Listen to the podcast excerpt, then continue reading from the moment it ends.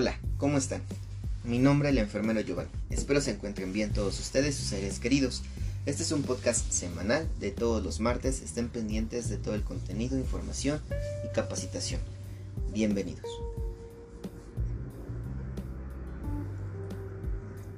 El día de hoy, nuestro capítulo número 10 y fin de temporada, hablaremos acerca de lo que significa ser enfermero en tiempos de COVID. Para este episodio en especial tendremos una invitada igualmente especial. Ella es licenciada en enfermería, egresada de la FES Zaragoza de la UNAM. Actualmente trabaja en el Instituto Nacional de Cardiología Ignacio Chávez en el servicio de la terapia intensiva cardiovascular. Le damos la bienvenida a también mi mejor amiga, Esmeralda López. Hola, Mix.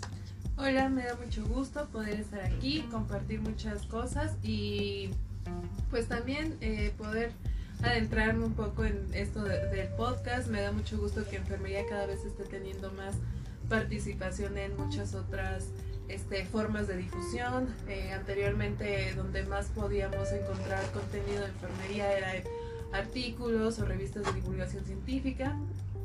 Y pues ahora con todo este eh, boom tecnológico que se ha dado, cada vez más se, se, ha podido tener material a un alcance más práctico, desde las aplicaciones que nos facilitan muchísimas cosas en nuestro labor de día a día, también este, cosas de humor como en las redes sociales que siempre lleva implícito un poco de conocimiento expresado de diferentes maneras. Y eh, en este caso el podcast que realmente hay muy poco contenido de enfermería en esta plataforma es bueno que se comience a dar y espero que siga creciendo que más gente se una que más gente cree contenido en este tipo de, de plataformas y que se pueda empezar a crecer la comunidad de enfermería para que pueda tener más notoriedad ante todo lo que eh, abarca el ser enfermero. Pues sí tienes mucha razón en ese, en, en, lo que comentas, Amix. Y de nuevo, pues te doy la bienvenida. Espero que hoy nos la pasemos muy bien. Antes de iniciar el episodio como tal, pues quiero también advertirles a, a quienes nos escuchan que puede que parezca un lenguaje un poquito más eh, explícito de lo normal o lo que ustedes llegan a, a, escuchar en los nueve episodios anteriores. Pero esto también eh, significa la confianza que hay entre pues mi amiga Esmeralda y yo. Entonces, eh, pues nada más es como un aviso, ¿no? Eh, para que no vaya a haber como malinterpretaciones.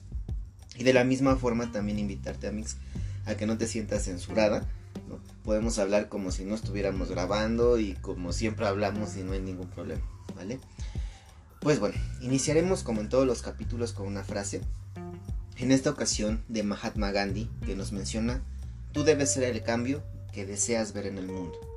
Con esta frase damos inicio al tema del día de hoy. Bueno, como introducción, el SARS-CoV-2, o mejor conocido como COVID-19, inició en Wuhan, China, en noviembre del año 2019 y llegó a México a mediados de febrero del 2020. Un año y medio después de vivir esta pandemia, necesitamos compartir experiencias y qué mejor hacerlo con personas que estuvieron prácticamente desde un inicio a pie del cañón atendiendo a los pacientes, estables, inestables y graves, e incluso aquellos a los que por más que te esforzaras, se morían en el camino. Un año y medio de experiencias de modificación de los cuidados, de portar un equipo de protección personal bastante incómodo después de unas horas, de la deshidratación en la guardia, de no poder ir al sanitario por al menos seis horas, de convivir con tus seres queridos de una forma distinta, de incluso tener el riesgo de contagiarte y de contagiar a tu familia, después de vivir en un país en vías de desarrollo en el cual el personal de enfermería y el de salud en general fueron agredidos por personas en la calle, en el transporte y en sus propias casas, después de todo lo bueno y lo malo, por fin hoy hablaremos un poco de lo que significa ser enfermero en tiempos de COVID. De nuevo, Mix, siéntete con toda la confianza para poder expresarte. El día de hoy te agradezco me apoyes en todas mis locuras y en mis proyectos y ojalá sea la primera intervención de muchas en un futuro en este podcast. Y pues bueno, comenzaremos. Eh, tengo una serie de preguntas a mis que es como las que en las que basé este capítulo uh -huh. en específico y pues quiero comenzar con con una eh, bastante sencilla, creo, para que la puedas expresar, ¿no? Ok. ¿Cuál fue tu primera impresión cuando llegas y te dicen que vayas por un uniforme quirúrgico a Selle porque ya es una terapia COVID? Bueno, creo que esto se viene de mucho más atrás. Por ejemplo, yo escuchaba en las noticias cómo iba evolucionando la pandemia en otros países y a mí me pareció un escenario imposible de vivir en México. Yo jamás llegué a, entender eh, el alcance que pudo haber llegado a tener esto. Y platicaba con mis compañeros de trabajo que, em, eh, pensaba acerca de esto, que, que creía que iba a suceder y yo siempre fui muy escéptica. No tanto en que si el virus existía o no, si era peligroso o no, si era mortal o no, pero siempre fui muy escéptica en que México pudiera caer en los escenarios terribles que veíamos en Europa, en Asia, conforme fue eh, evolucionando todo esto. Entonces, eh, de repente se empezaba como que a especular que aquí a México ya había llegado, etcétera, pero nadie nos decía como tal la realidad de las cosas. Recuerdo que un día saliendo de guardia eh, nos dieron una capacitación en, el, instituto sobre el uso del equipo de protección personal y el manejo a grandes rasgos de los elementos de bioseguridad en un área COVID. Y a mí me parece extraño, ¿no? Yo decía, es que eh, ¿por qué nos están capacitando para esto? Si se supone que cardiología es un instituto de alta especialidad que no tiene que ver como tal con enfermedades infectocontagiosas, eh, como por qué nos están eh, adentrando ¿no? a, este, a este tema. Porque en un principio se, se hablaba de que el Instituto de Enfermedades Respiratorias, el Instituto de Nutrición, iban a ser quienes iban a absorber a los pacientes COVID y cardiología iba a absorber a los pacientes de ellos, Ajá, pacientes no COVID, pacientes con otras eh, patologías, iban a recibir atención ahí. La realidad que, que creo que nadie vio venir es que jamás iba a existir sistema de salud.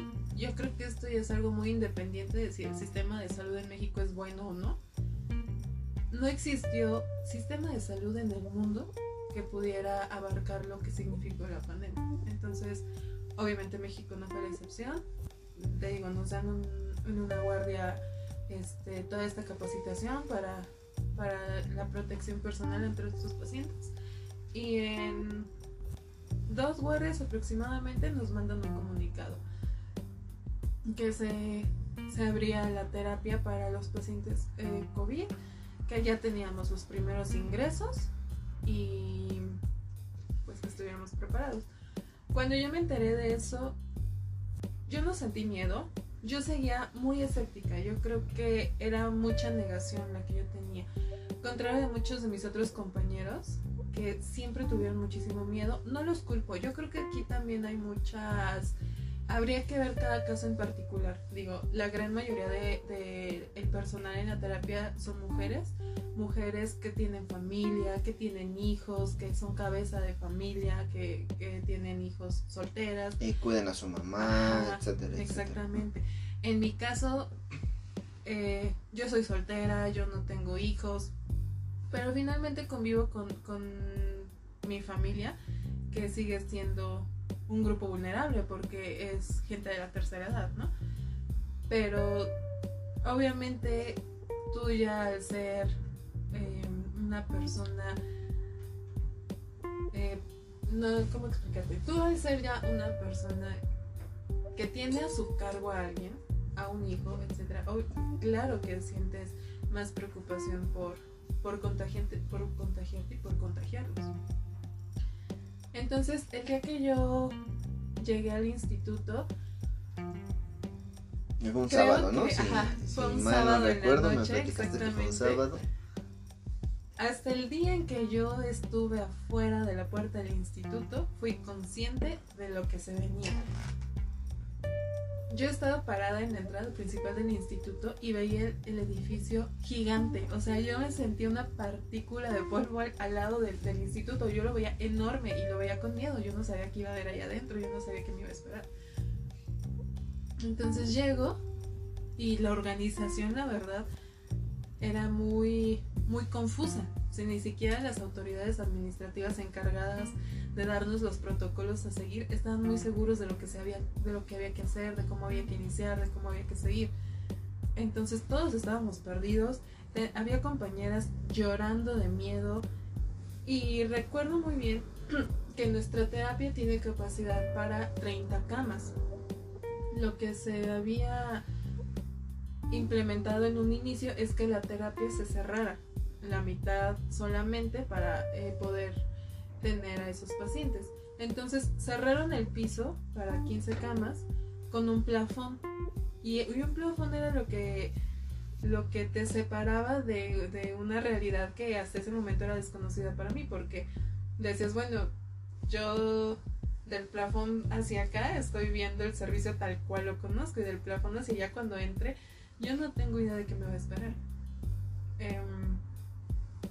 Eh, dividían los turnos, eh, se vino ya después todo esto, ¿no? De la carga de trabajo, cuántos pacientes, este, los ingresos, los, ingresos los insumos, los equipos, que supongo que eso vamos a hablar más adelante, a mayores rangos, pero de un inicio, cuando me dijeron ingresos a terapia COVID, yo seguía escéptica, yo seguía en una negación, que ya después entendí que más que negación era un temor, un temor pues a, mi seguridad. más bien tu negación era como un mecanismo de, defensa, hacia el temor. Exacto, el temor que tenía, ¿no? Por mí por la gente con la que iba a convivir. O sea, yo no sabía qué era lo que iba a esperar, qué era lo que me iba a esperar y si era para tanto o no. Sí, eh, yo me acuerdo muy mucho cuando me, me platicabas. Eh, yo no tuve la oportunidad de iniciar con ustedes desde literalmente pues que cerraban la terapia, ¿no? Yo entré a trabajar unos meses después, pero sí me acuerdo que me platicabas tú y me platicaba otra amiga nuestra que se llama Eva Estefes. Nos platicaban mucho de la situación desde un inicio, ¿no? Y cómo se ponía muy tedioso, muy pesado. Incluso nuestro amigo Kevin también eh, me platicaba, ¿no? Que había guardias donde entraba y recibía cuatro, pero al final se terminaba quedando con seis porque no llegaban las enfermeras por este mismo miedo, por este mismo temor que empezó mucho más y de por sí ya todos sabemos que en todos los hospitales de México y creo que en el mundo pues habrá algún sesgo entre la gente que sí asiste y la gente que no asiste de las inasistencias. Entonces ahora era mucho más eh, visible porque tenían el temor de entrar a la terapia COVID y entonces era mucho más carga de trabajo, mucho más eh, estrés, mucho más eh, sentirse superados, digámoslo así, porque tenías a un paciente que estaba mal, otro que estaba grave y otro que estaba, tenías que intubar en ese momento porque si no se te moría y, a cuál le ponías la atención, ¿no? Entonces era bastante complejo a mi entender como ustedes lo platicaron. Cuando yo entré ya estaba mucho más tranquilo, ya, ya todos los que estaban allí dominaban mucho mejor ese proceso de, de, llevar a cabo eh, las intubaciones, los ingresos, etcétera, etcétera, y fue bastante sencillo acoplarme a su forma de trabajo, pero creo que sí, eh, sí fue muy pesado, ¿no? Yo, yo puedo compartir lo mismo, yo vine, dejé mis papeles y yo estaba muy feliz porque ya iba a entrar a trabajar acá, pero el día que llegué estaba muy nervioso, el día que llegué estaba muy nervioso, estaba muy ansioso de ya entrar, o sea, de ya entrar y liberarme de esa ansiedad, de ese, de ese nerviosismo, de, ya soltarlo y, y, estar con el paciente o con los pacientes y poderles brindar lo de siempre, ¿no? Pero creo que sí era bastante difícil en, ese momento. Entonces, pues sí, yo creo que, todos tuvimos en algún momento cierto grado de, temor y cada quien lo reflejó de una manera distinta. Entonces, pues es, es totalmente comprensible, amigos. Sí, y de hecho, bueno, esto que, que me comentas del, del personal y todo eso, hay infinidad de factores que influyeron para que la pandemia fuera más o menos llevadera. Y yo creo que en cualquier institución de salud existen las ausencias no programadas, ¿no? Gente que tiene percances, que faltan, y digámoslo sinceramente, gente que finalmente no le interesa o, no valora la importancia de su trabajo y se le hace muy fácil decir, falta un día, no pasa nada, y la manera en la que te vas eh, haciendo a esa, a esa forma que tiene que ver también mucho con, con cómo tu institución te trate. O sea, hay, hay infinidad de, de situaciones que, que influyen para que una persona decida darle validez o no a su trabajo. Si tú si tu institución no te hace sentir válido como personal, como recurso humano, obviamente no vas a quererle dar eh, el mismo rendimiento. Entonces, una de las cosas que, que se vio muchísimo y que nos afectó a nosotros mucho, yo entiendo que cada institución es diferente, manejan sus contratos y manejan a sus personales y sus categorías de diferente manera. Pero lo que yo noté aquí es que mucha de la gente basificada de muchos años que se consideraban grupos vulnerables se fueron de resguardo. Y fue gente que duró de resguardo 6, 12 meses, casi un año. Finalmente todo el, auge de la, de la pandemia lo pasó resguardado. Pero era gente eh, ya mayor, gente diabética, gente hipertensa, gente obesa. Y yo digo, ahí es cuando yo me arrepentí y dije, uno culpa mucho al sistema de salud de todas las deficiencias que hay, ¿no? Pero de repente tienes a personal profesional de la salud siendo diabético descontrolado, eh, hipertenso descontrolado, obeso, y dices, tú profesional de la salud, que dedicaste tu vida a capacitarte y a formarte en el cuidado de, de la misma, no estás cuidando tu propia salud. Y entonces, ¿cómo llegas de repente y juzgas y dices, ay, ese paciente se, complicó, pero ve cuánto pesa, ve qué niveles maneja, ve cómo está su, su, su TA, ve cómo no sigue el tratamiento, cuando nosotros mismos somos también partícipes en eso. Entonces, hubo un momento en el que el personal ya no alcanzó, se fue demasiada gente de resguardo y las personas que trabajábamos de, suplencias o que no tenemos como la facilidad de tantas prestaciones, de de repente meter guardias o cosas así, nos, nos quedamos a sacar el, trabajo. Yo recuerdo... Lo, sobrecargaron, ¿no? Ajá.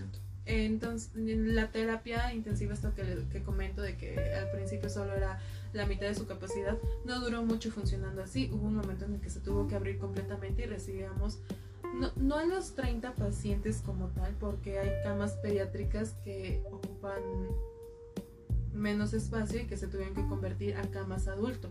Entonces, en realidad la terapia al 100%, pacientes. Ajá, fueron 26 pacientes los que se podían este, absorber, pero te estoy hablando 26 pacientes de terapia intensiva, pacientes sumamente graves, pacientes que necesitaban demasiados cuidados, porque también hubo una implementación más adelante de pacientes ambulatorios, pacientes que utilizaban oxígeno suplementario de menor flujo, que tenían una estabilidad considerable, que no necesitaban asistencia de ventilación mecánica, etc. O sea, ya después eh, se abrió otro piso para ese tipo de pacientes.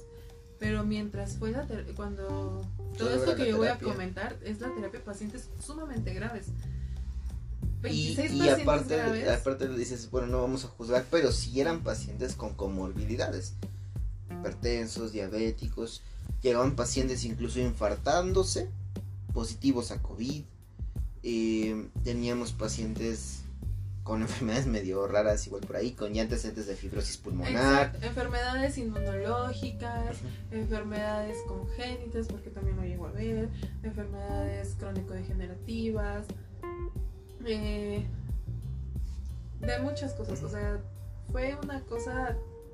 Sí, algo, algo, que te saca de, de, tu, zona de, tu, zona de confort porque tú ya estás acostumbrado, aunque es muy pesado y déjenme que se los voy a decir, es pesadísimo un paciente cardiovascular grave, es pesadísimo, pero ya estás acostumbrado de cierta forma y sabes qué es lo que tienes que hacer, exactamente. Estás muy, muy en el ambiente de, bueno, yo sé que un paciente de un cambio valvular mitral o un doble cambio valvular o un triple cambio valvular, sé que cómo más o menos va a llegar, sé qué es lo que tengo que hacer, cómo, dónde, cuándo.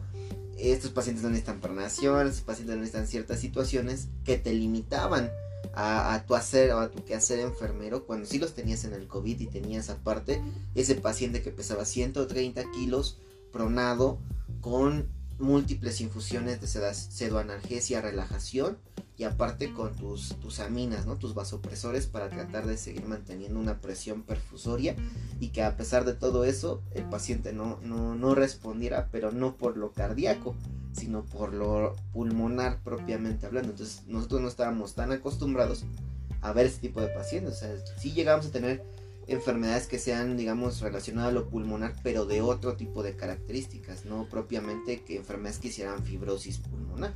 Sí, claro. Eh, yo de suponer, yo de suponer que va a haber gente de muchas otras instituciones que nos va a escuchar. Y obviamente ellos ya están más familiarizados con, con múltiples patologías es, es lo bueno de trabajar en hospitales de especialidades generales, porque conoces y amplías tu panorama de las patologías muchísimo. Cardiología es eso, cardiología y punto. Sí, también ves afecciones pulmonares o nefrológicas, pero siempre con una base cardiológica. La atención a la salud es multidisciplinar. Todos, todos trabajamos en pro, en equipo, o eso sería la idea por el bienestar del paciente. Pero de repente llegan ese tipo de, pacientes y tenemos cardiólogos que no, quizá no sabían relajarlos bien, sedarlos bien. Teníamos, teníamos este personal de enfermería que no sabía detectar a tiempo cuál o tal reacción. No conocíamos no, no es nuestra área de hacer, pero también es muy cierto que era una enfermedad nueva. Nadie sabía con exactitud, con exactitud los signos y síntomas, la evolución y las complicaciones. Se tenía una idea, pero no había un cuadro de específico de manifestaciones y no había un tratamiento, que era lo más serio. Entonces, estábamos frente a algo que no sabíamos cómo se comportaba y que no sabíamos cómo tratarlo. Y que por ende no sabíamos eh, su evolución. Y hubo muchos sesgos y muchas omisiones, eso es muy cierto, pero en todos lados. O sea, yo, yo no puedo, yo no podría decir que hubo un lugar que se salvó de que no se hiciera lo correcto en el tiempo correcto. Pero es el error humano. Es algo que sucede cuando te enfrentas hacia cosas desconocidas. Entonces, esa fue una parte. Después tenemos la parte de la sobrecarga de trabajo, porque como te comento, yo recuerdo mucho una guardia donde teníamos 26 pacientes críticos. Justo eso, justo eso es una pregunta, te me adelantaste, pero muy bien, qué bueno que la a ah, responder, porque era así, ¿Cuál fue tu peor guardia en el área ah, COVID? Bueno, me adelanto y mi peor guardia en el área COVID pues fue a los inicios, creo que a los inicios fue lo peor porque había mucha desorganización. 26 pacientes críticos, 4 enfermeros para recibirlos todos.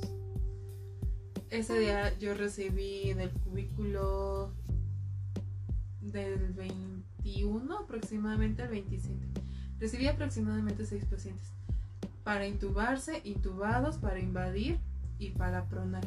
Y la verdad es que los médicos al no conocer mucho de las funciones de enfermería, ellos te solicitan sus necesidades y no les importa si tienes tal o cual paciente.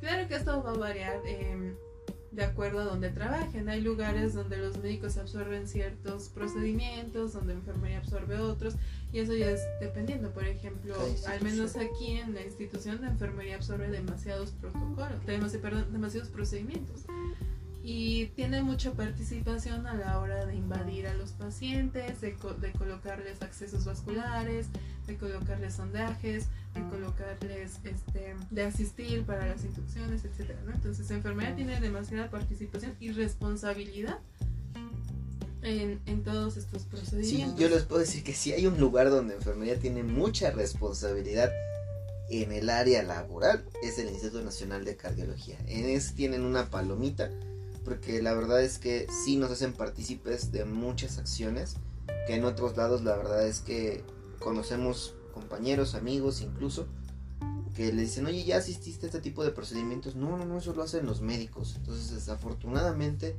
en cardiología tenemos esa, eh, esa oportunidad de poder nosotros colocar accesos venosos de diferentes tipos, asistirlos en otros y estar al pendiente siempre, ¿no? Es como la enfermedad es la que tiene la batuta y, siempre tiene la voz para decir esto está mal, esto está bien, deje de hacerlo, ya no lo funcione, ya no haga esto, X o Y situación.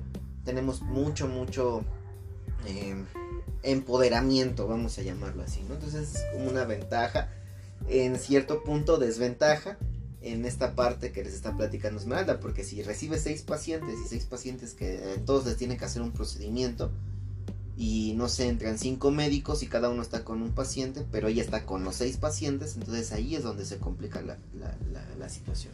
Claro, y ese empoderamiento, pero que cualquier colega puede tener. Claro. O sea, la institución te da la libertad de llevarlo a cabo, pero todos tenemos la capacidad de poder llegar a hacer eso.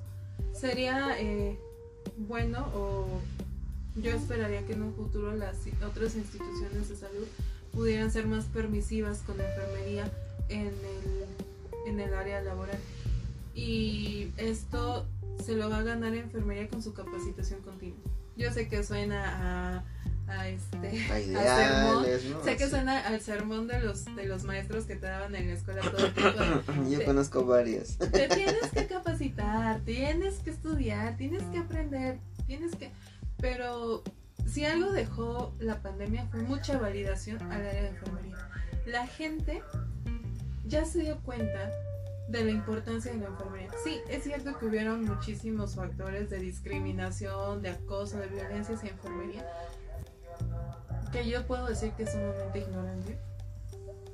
Pero cuando yo me he acercado a hablar a gente que ha necesitado los servicios de enfermería porque ha tenido una hospitalización, porque ha tenido necesidad de una cirugía, no, no he escuchado a nadie que no eh, valide el servicio de cuidado que enfermería le da.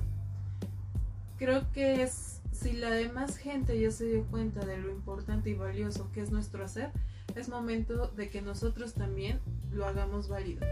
Lo vamos a hacer válido como respondiendo a nuestras obligaciones para poder exigir nuestros derechos.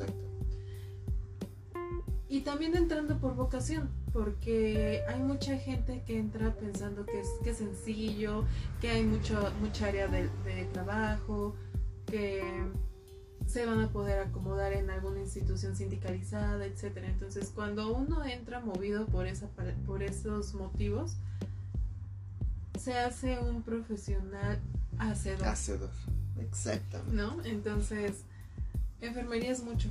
Enfermería es todo, enfermería es la base de los hospitales.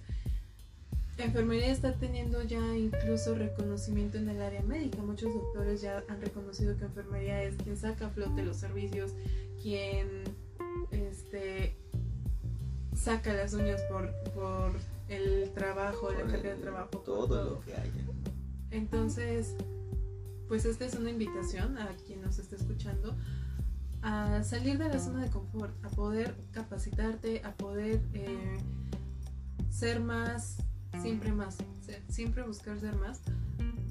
Y vas a tener reconocimiento pero el reconocimiento de, la de alguien muy importante que es el paciente. Porque si con alguien debemos de quedar bien, es con un paciente. Exactamente. Y, y esta es una idea que yo lo he, la he compartido muchos, muchas veces. La parte teórica es importante y lo es todo, pero es nuestra obligación. Entonces nosotros no debemos esperar un aplauso porque sepamos tal o cual cosa. Es nuestra obligación saberlo, porque es a lo que nos dedicamos.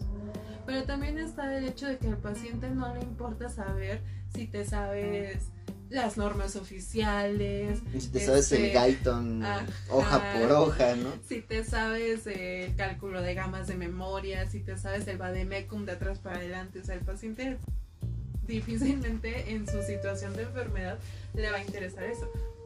O sea, el paciente lo que quiere es sentirse cuidado, sentirse escuchado muchas veces, sentirse apoyado, protegido y sentirse consolado.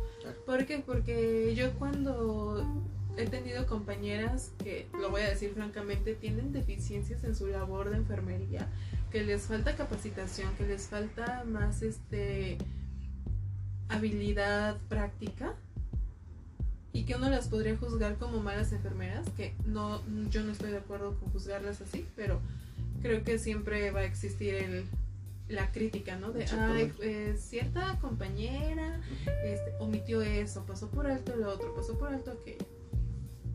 Y curiosamente, eh, este caso particular es de una compañera que, que yo conocí cuando trabajo, eh, ahora que estoy trabajando, pero curiosamente sus pacientes la adoran. Y, y tú como profesional de enfermería dices, es que como el paciente se va a sentir con ella, bien con ella si no sabe, no hizo, no dejó, no puso, no quitó, etcétera, ¿no? Todo eso a lo que a veces a nosotros le damos mucha importancia, ¿no? Así señor paciente, ¿cómo va a ser una buena enfermera si no me dejó la fecha del macrogotero, ¿no? Cosas así. Los pacientes la adoraban. Y un día yo la vi relacionándose con los pacientes y era una persona sumamente cariñosa, paciente y, les daba su tiempo para hacerlos sentir como personas. Yo, yo, sé de quién hablas y cuando estaba estudiando la especialidad y pasé por la terapia intensiva, me tocó únicamente un día estar con ella. Y la verdad es que sí, es, es una persona que tiene, y no, no vamos a juzgar, pero sí tiene unas deficiencias importantes en cuanto a conocimientos y habilidades. Pero el hecho de cómo le habla al paciente, de el cariño, de, de, que lo hace sentir en, en, casa, en un hogar, que se sienta comprendido, que se sienta en ese momento acogido, cuidado, eh, que el paciente se sienta cómodo con, en el lugar en donde está, la verdad es que cambia mucho la, la situación.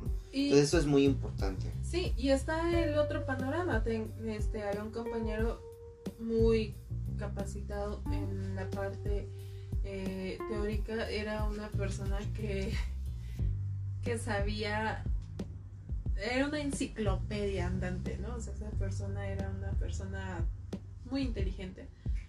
Pero los pacientes no tenían la confianza. Era porque ya se le quitó, dice. no, sigue siendo. En, donde quiera que esté, yo sé que sigue siendo porque ya no está ahí. Pero los pacientes no se sentían en confianza con él. Los pacientes no podían expresarle sus necesidades.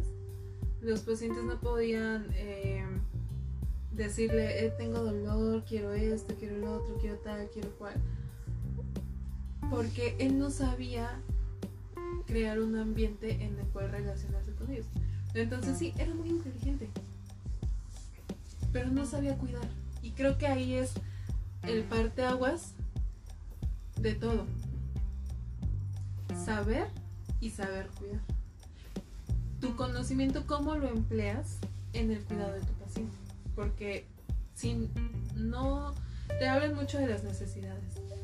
¿Qué necesidades tiene alteradas? Tus modelos, teorías de enfermería, etcétera. Y quizá las puedes detectar y quizá puedes tener una planeación, quizá puedes tener el, el, este, el PAE más perfecto del mundo pero si tú no sabes ejecutarlo, pues se va a quedar ahí. Exactamente. Y no vas a hacer un buen desarrollo de la práctica de la enfermería. Todo esto, ¿cómo lo puedo regresar a nuestro tema principal del COVID? Que hubieron muchos pacientes que fallecieron en el aislamiento, lejos de sus familias, sin poder despedir, que creo que ha sido una, para mí una de las cosas más difíciles de poder presenciar. Leer las cartas de los familiares que les mandaban a los pacientes, que tú se las tenías que leer mientras ellos estaban intubados, mientras tú sabías que esos pacientes ya no tenían posibilidades. Fotos que les mandaban los familiares a los pacientes para que se animaran, fotos que los pacientes ya jamás pudieron ver y que tampoco pudieron regresar a sus familias porque estaban contaminadas, se tenían que desechar, etc. Entonces, pacientes que tenían miedo porque no sabían si al ser intubados iban a volver a regresar, ¿no? Y yo jamás vi a un médico tranquilizando a un paciente en esa situación. Siempre los vi preocupados por sus consentimientos informados, por tener su material y equipo a la mano para llevar a cabo su procedimiento, pero nunca por tomarle la mano, decirle tranquilo, nosotros estamos aquí, todo va a salir bien. No voy a generalizar, yo sé que hay médicos con una calidad humana increíble Y también sé que hay enfermeros que les vale muchísimo todo, ¿no? Pero del 100% de escenarios que vi de ese tipo, puedo decir que el 85% de consuelo lo obtuvieron por parte de enfermería. Entonces, creo que yo recuerdo mucho, mucho una frase que leí una vez en un artículo que decía, enfermería es el puente de la humanidad a la ciencia. La medicina, y no estoy hablando de los médicos como tal, sino de la medicina como, como materia, de la medicina como profesión, es frívola. Y hasta cierto punto es un mecanismo de defensa, porque si tú, y yo creo que todos hemos llegado a tener una experiencia parecida, en la que simpatizamos con un paciente, el paciente llega a no salir. fallece. Ajá, y, y, es duro para nosotros. Es, es este, nos cuesta trabajo enfrentarnos a eso. Entonces creamos mecanismos de defensa donde ponemos barreras emocionales para no poder eh, volvernos a involucrar y no pasar por ese, por ese duelo, porque al final de cuentas es un duelo. Pero yo creo que hay que saber mediar. ¿No? Entre no involucrarte para no dañarte a ti, pero no ser tan indiferente como para ignorar las necesidades emocionales de tu paciente. Porque claro que tu paciente tiene necesidades físicas, claro que tu paciente tiene eh, necesidades de, de, muchos, de muchas cosas, Pero al final de cuentas, las necesidades emocionales influyen mucho en en la evolución de los pacientes. Entonces, yo lo he visto y lo he comprobado. Paciente que se siente escuchado y consolado, paciente que tiene buena evolución. Claro que también está la otra parte, ¿no? Mucho hay pacientes, eh, hay pacientes aprensivos, hay pacientes irritables, hay pacientes groseros, porque es una realidad. No, no todo es bonito en la enfermería. Hemos tenido pacientes agresivos, verbalmente, que nos han querido volver. Exacto, claro. ¿no? Claro que. Y tú me, y, me podrán decir, no me pides que a esos pacientes yo los trate con flores y dulces. No, no claro que no, pero por eso somos personas con criterio para saber reaccionar ante cada situación y también que cada paciente tiene necesidades completamente diferentes. Creo que eso es algo que desde toda la vida se nos ha dicho cuando entramos a estudiar y a formarnos y que la atención es personalizada. Tú puedes tener a dos pacientes uno al lado del otro con la misma patología y van a tener necesidades completamente diferentes. Y vamos a poner el ejemplo, tienes dos pacientes COVID, los dos intubados y los dos pronados. Nada más vamos a cambiar su contexto. Uno es un adulto mayor de 60 años con sobrepeso y la otra es una mujer de 27 años con eh, bajo peso. Entonces, a partir de ahí, desde las características físicas de tu paciente, tienen necesidades diferentes. Eh, después viene propiamente el género. Por género también tienen otro tipo de necesidades. A lo mejor alguno tiene más grado de fibrosis pulmonar. Pudiéramos pensar que sería el adulto mayor. Quizá uno fue fumador, quizá otro es hipertenso, eh, etcétera, ¿no? O sea, son muchas cosas. Entonces, la enfermería es muy importante, pero si nosotros no nos creemos su importancia, si nosotros no le damos validez a esa importancia, vamos a seguir siendo infravalorados. Eh, lo que me gustaría, con lo que me gustaría que se quedaran las personas que me puedan llegar a escuchar es, el mundo ya se dio cuenta de la grandeza de enfermería. Falta que enfermería demuestre su grandeza. haga valer eso. Eso es algo que yo comentaba con mis compañeros cuando, cuando empezó todo esto de COVID te comento que se fueron muchísimos personal, muchísimo personal de resguardo, eh, por miedo, por etcétera, ¿no? Y había personal que, que, se quedaba a trabajar, pero bajo muchas condiciones, ¿no? O sea, ellos condicionaban mucho sus, sus, sus métodos de trabajo, ¿no? O sea, yo me quedo a trabajar, pero bajo ciertas... Em, bajo ciertas pautas, digamos. exacto, ¿no? Sí hago esto, pero si me das esto. ¿No? O sea, como con condiciones, digámoslo así. Yo recuerdo mucho una guardia de locos, porque al inicio todo era de locos.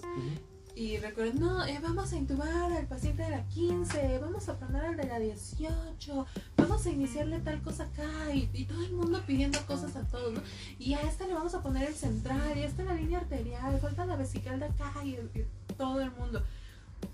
Y nosotros no solíamos poder escuchar música en el servicio donde estábamos porque mm, algo con lo que son muy estrictos es con el poder tener las alarmas muy, muy bien identificadas para detectar este cualquier cualquier evento en el momento en el que se realiza. Un paciente que Re- haga alguna arritmia, Recordando que el, el origen de aquí es, son atenciones cardiovasculares y obviamente nuestra monitorización continua es es muy, importante. porque aparte son pacientes cardiovasculares posoperados. Exactamente.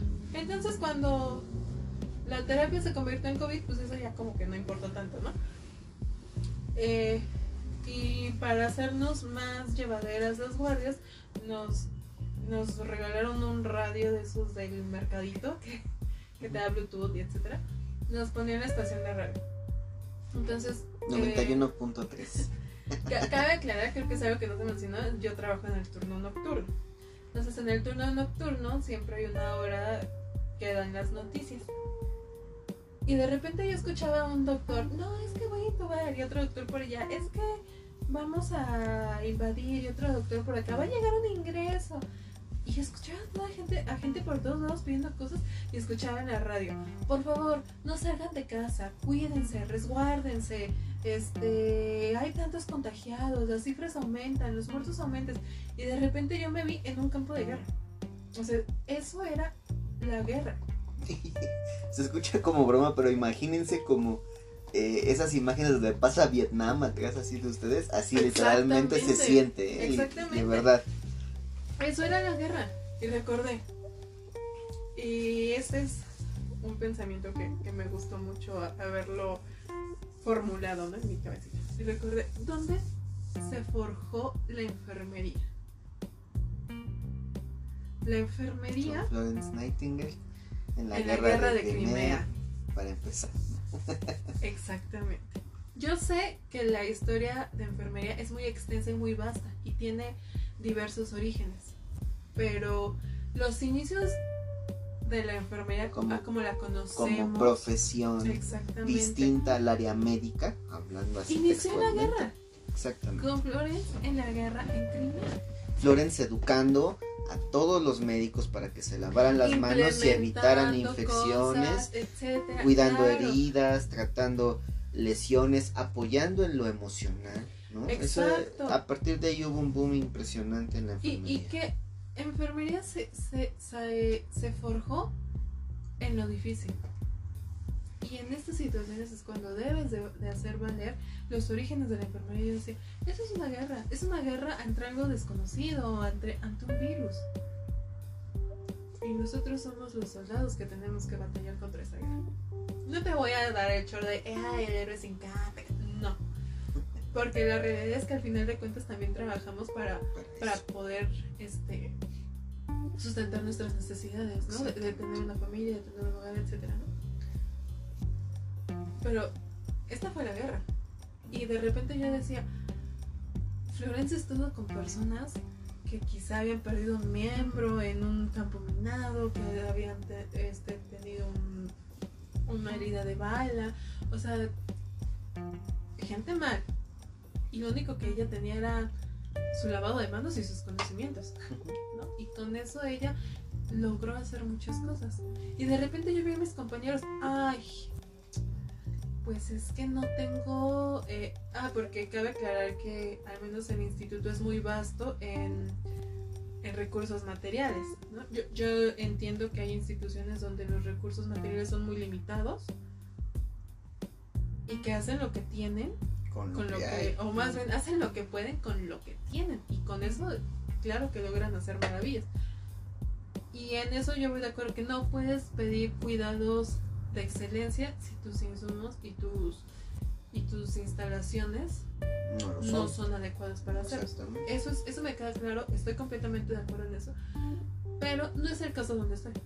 El caso del lugar donde yo laboro eh, es un lugar donde tienen los insumos y, las instalaciones. Y aquí quiero abrir un pequeño paréntesis. Eh, los comentarios que yo haga jamás son una crítica directa al instituto donde yo trabajo. Son como una son una opinión sobre el personal con el que yo me he relacionado ahí, que también cabe aclarar que no todo el personal fue formado o basificado de ese instituto, ya más adelante se hablará de eso. Sí, Pero- hay una preguntita específicamente de eso. Pero todo el comentario que yo dé es acerca de mi experiencia personal, no es para criticar o dejar en mal a la institución o su personal. Entendido esto, Pero sí. pero un poco. Entendido esto, eh, sí, sí, sí hubieron los insumos la gran mayoría del tiempo y la infraestructura para que nosotros pudiéramos dar la mejor atención posible. Y entonces yo de repente veía a los compañeros y, ay, es que no quiero entrar porque mm, se me empañan los gobles, me lastima el cubrebocas. Tener el equipo de protección personal es la peor de las torturas que te puedas imaginar. Pero es una tortura para protegerte. No es para fastidiarte, es para cuidarte. Claro que tenerlo 8, 10, 12 horas es un horror, por supuesto. Sí, Pero- sobre todo también si entre el miedo, la angustia, la ansiedad o lo que fuera, o la ansiedad con M, eh, de- como los memes, este, se ponían dos kilos de micropor y de cinta adhesiva. Te y- emplayabas, te Sí, emplayabas en y lo pues obviamente la piel, como todos sabemos, ese tipo de, de- de adhesivos, pues son lesivos para la piel.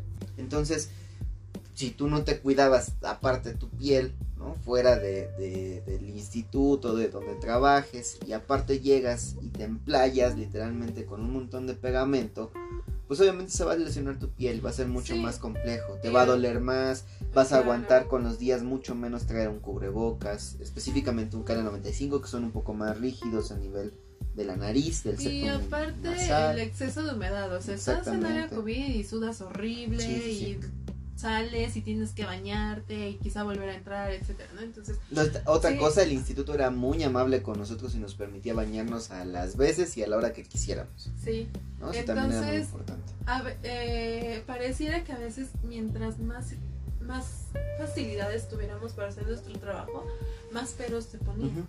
¿no? Y yo decía, bueno, hay lugares, hay instituciones donde la gente está haciendo lo que nosotros hacemos con la mitad de lo que nosotros tenemos, o menos.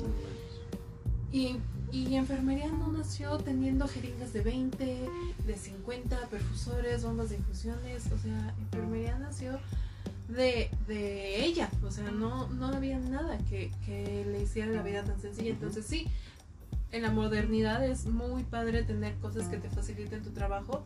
Pero si algo caracteriza a enfermería es que no se detiene por no tener. Busca, busca, busca, es, es creativa.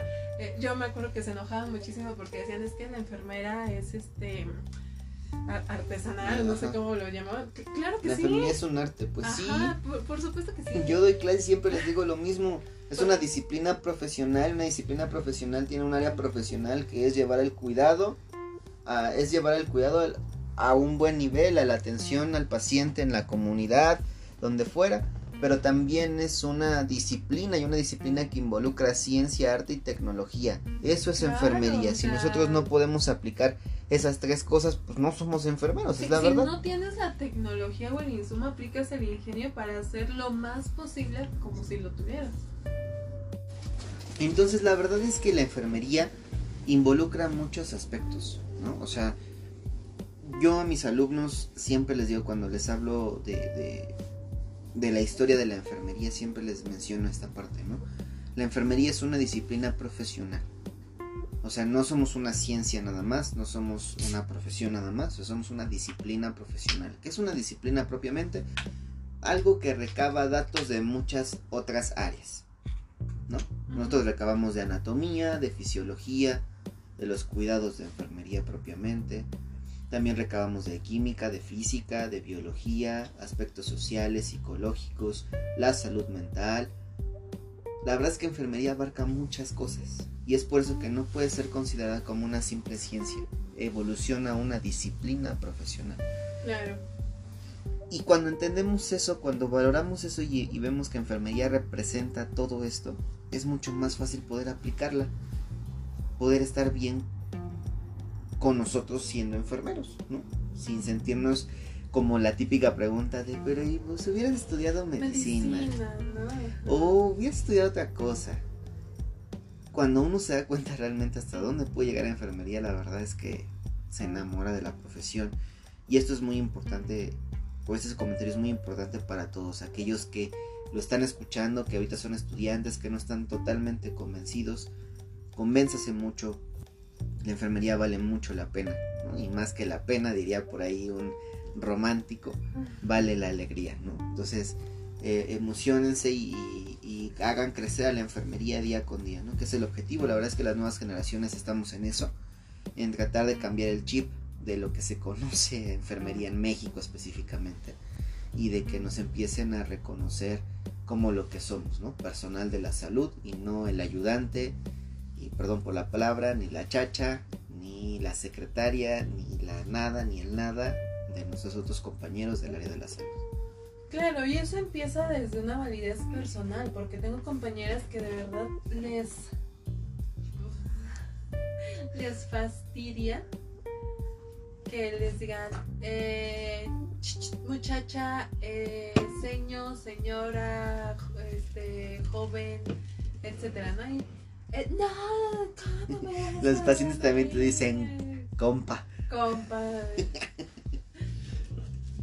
niña, o sea, muchos adjetivos que tú podrías considerar despectivos, pero cuando entiendes que de repente esa persona, pues es una persona de, no sé, de...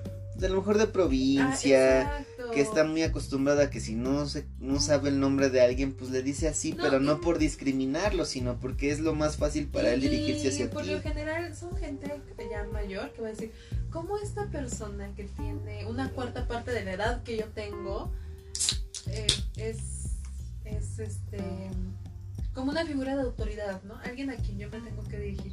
Entonces, entender que eso muchas veces no es que dependa de nosotros y nosotros no nos tenemos que sentir infravalorados como profesionales cuando alguien se dirige hacia, hacia nosotros.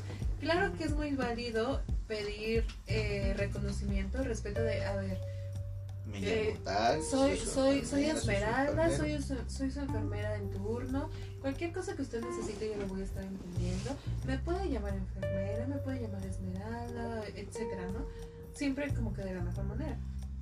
Va a haber pacientes que les va a valer y que te van a seguir diciendo muchacha, etcétera. Pero entonces tú ahí debes de ser inteligente y debes de decir, yo no me voy a tomar esto personal, yo no voy a hacer de esto algo que, que influya en el cómo voy a tratar al paciente, porque yo sé lo que valgo como profesional. Y el que me digan muchacha, enfermera, señorita o mi nombre, no va a cambiar la calidad del trabajo que yo sé que voy a poderle dar. ¿no? Hacemos las cosas para los pacientes, sí, pero también las hacemos para nosotros. Porque si no, no podemos ir por la vida siendo altruistas. Ujú. Es muy complicado, Sí, ¿no? Entonces, yo... porque uno necesita comer. Es, Exactamente. eso es la realidad. Exactamente. Pero también necesita tener salud mental. Y si uno está trabado con el, ay, este señor de la 504 me dijo muchacho, ay, y trae el coraje atravesado toda la guardia. Guardia del horror, ¿eh? Ah, sí, Porque- definitivamente. Yo no me van a dejar mentir, pero si hay algo, no hay nada más difícil que, y es una realidad, que tu paciente te caiga mal o que tú le caigas mal a tu paciente. Sí, porque, sí, porque se llega a dar. Durísimo, es una guardia durísima. Se llega a dar. Tremenda. No se conocen, es su primera guardia, pero ya le caíste mal. Sí, no. o ya de- te cayó mal, ¿no? Dios que, Cristo nos libre, ¿no? De, de- de ese tipo de guardias. Porque somos profesionales, pero somos humanos también, ¿no? Exactamente. Entonces, eh, y sería bueno que, no sé, en la plataforma donde esto se publique, si alguien tiene alguna anécdota de esto y de muchas otras cosas que hemos hablado y que vamos a hablar, la comparta. ¿Por qué? Porque mi objetivo cuando tú me invitaste a hablar de esto era hacer que nuestros colegas se sintieran entendidos. En el sentido de que, ah, bueno, esta persona está, está hablando de algo con lo que yo me identifico. Entonces, ahora sé que no soy el único. Yo también viví esto, yo también me sentí así, yo también conocí, yo también experimenté. darnos cuenta que todos los colegas estamos en el mismo barco. Exactamente. Somos compañeros. Y también quitar un poco de esta rivalidad que se le caracteriza a enfermería, de querer eh, exhibir al colega en vez de apoyarlo.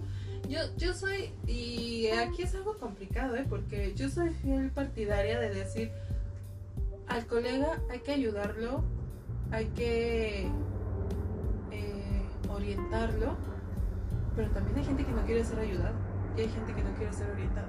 Y yo lo vi con, entró mucho personal nuevo al instituto. Los famosos sin sabe. ¿Qué es esa pregunta? Esa pregunta no podía faltar, ¿no? ¿Qué onda con los sin sabi? Ay, O sea, imagínense, ¿no? Primero sí somos compañeros, amigos, todos estamos en el mismo barco. ¿y ¿Qué onda con los sin sabi? Híjole, ¿cómo les cuento? mira, la realidad es que mucho del personal era gente con pasantía trunca, Exactamente. con papeles en trámite, sin experiencia laboral. Eh, el, el instituto se caracteriza por ser un, lugar y, perdón que te pasantías truncas en clínicas. En Exacto, primer nivel de atención. Que quiero aclarar que yo en ningún momento estoy demeritando. Ah, no, a- claro, no, a- no. De hecho, a de hecho el primer nivel es el primer nivel es muy importante para el sistema de salud en mundial, ¿no? O sea, es importantísimo, pero no tienen las mismas competencias que alguien que ya estuvo en un tercer nivel de atención. Mira, al final de cuentas, yo no Sus voy a- competencias a son criticar diferentes. A los compañeros pasantes, a los compañeros en formación, porque todos venimos de ahí. Claro. No, no voy a criticar a ningún nivel de atención porque todos los niveles de atención son sumamente importantes en nuestro sistema de salud. Pero hay una cosa bárbara.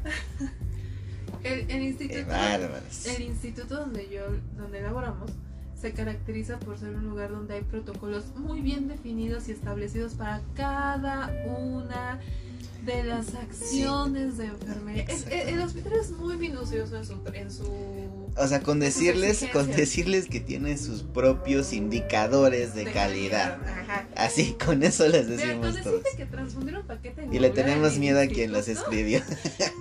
Es un relajo porque tienes que hacer tres registros Sí, sí. diferentes. o Sí, sí, sea, Es mucho el trabajo que se hace. Exactamente. Yo para poder manejar eso tuve que pasar un año de pasantía diario, siete, cinco veces a la semana en el servicio. Llorando y sufriendo. Sí, para poder abarcar todo lo que te exige el instituto. Y al día de hoy que ya tengo algunos años trabajando, dos, ay, hay cosas que todavía no manejo al 100%. Por la complejidad de los pacientes, sí es cierto, pero también por las exigencias de- del instituto como tal, de meramente administrativas. ¿no? A lo que voy con esto es que sí le necesitas dedicar tiemp- tiempo a, a poderle agarrar la onda aquí. Entonces llegaban paci- este, compañeros que no tenían la noción de lo que era estar con un paciente, pero ni siquiera un paciente de cirugía general, ¿no? O sea, como tú dices, primer nivel de atención. Este, pacien- eh, compañeros pasantes que hicieron sus pasantías en las oficinas de su escuela, que hicieron sus pasantías en áreas que nada que ver como ginecología, etcétera. Entonces llegaban y no tenían la más mínima idea ¿De qué hacer? y no lo digo como crítica, todos llegamos a entender la más Exactamente. mínima De hecho- idea de hecho, hacer. Digo, yo entré después que, que ella a trabajar propiamente, pero los dos hicimos servicio social en, el mismo instituto. Este, y ya teníamos una noción importante porque, como les dije, pues ahí este, teníamos que aprender los protocolos. Sin embargo, pues siempre ha sido un poquito difícil, ¿no? Eh, buscábamos capacitar a estos compañeros y era muy importante. Pero ¿saben qué? Se nos está acabando el tiempo y entonces yo creo que va a haber una parte 2 con mi amix porque no nos alcanzó el tiempo, sí, ¿no? es demasiado Entonces, que abarcar. Pues la verdad de nuevo quiero agradecerle mucho a todos, a todos en México, Costa Rica, Chile, Argentina, Ecuador, Colombia, Estados Unidos, Alemania y España, que es donde nos están escuchando. Que nos sigan escuchando y pues el siguiente capítulo que será el primero de la segunda temporada. Vamos a tener a mi Amix de nuevo aquí para terminar este tema de la enfermedad del COVID, porque la verdad es que no nos alcanza el tiempo, ¿no? Ya vamos casi, casi una hora hablando de este tema y pues necesitamos más tiempo.